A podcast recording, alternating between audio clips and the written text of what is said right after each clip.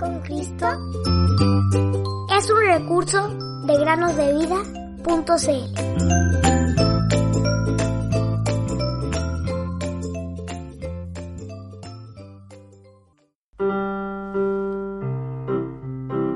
Que Cristo habite en sus corazones por medio de la fe. Efesios 3:17. Muy buenos días, queridos niños. Bienvenidos un día más a las meditaciones del podcast Cada día con Cristo. Presten mucha atención a la historia del día de hoy. El cielo occidental se mostraba anaranjado por el dorado atardecer, y las montañas lejanas tenían un particular tono púrpura sobre ellas.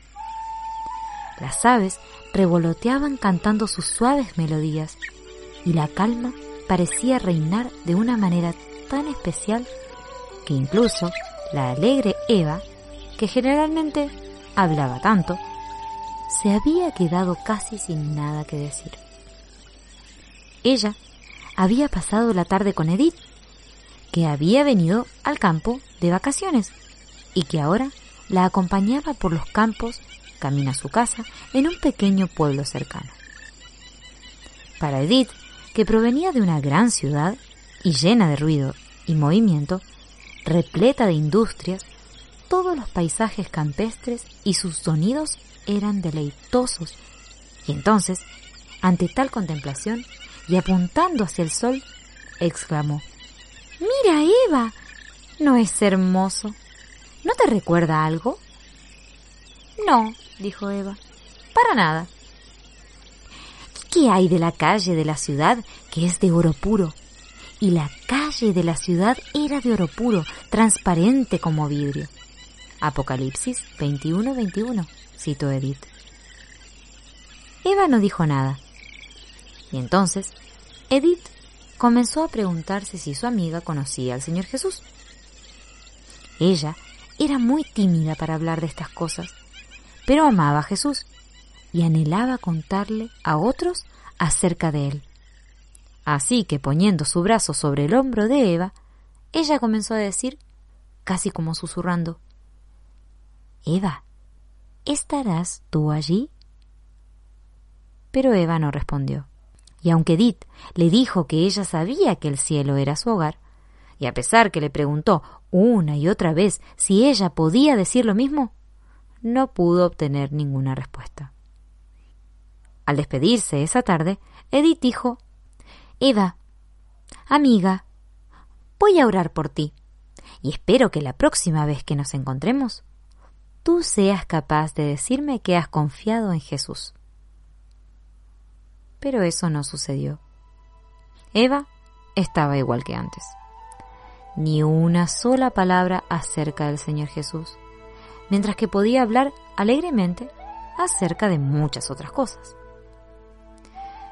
Las dos niñas se veían a menudo y cada vez Edith aprovechaba la oportunidad para estar a solas con Eva. Y ella le rogaba que le dijera algo, que reconociera si era o no del Señor y que no tratara el asunto con tanta indiferencia. Oh, Eva, piensa en cuán terrible si Cristo viniera y tú no estuvieses lista, le decía. Edith se entristecía mucho al ver cómo Eva se reía o trataba de cambiar de tema.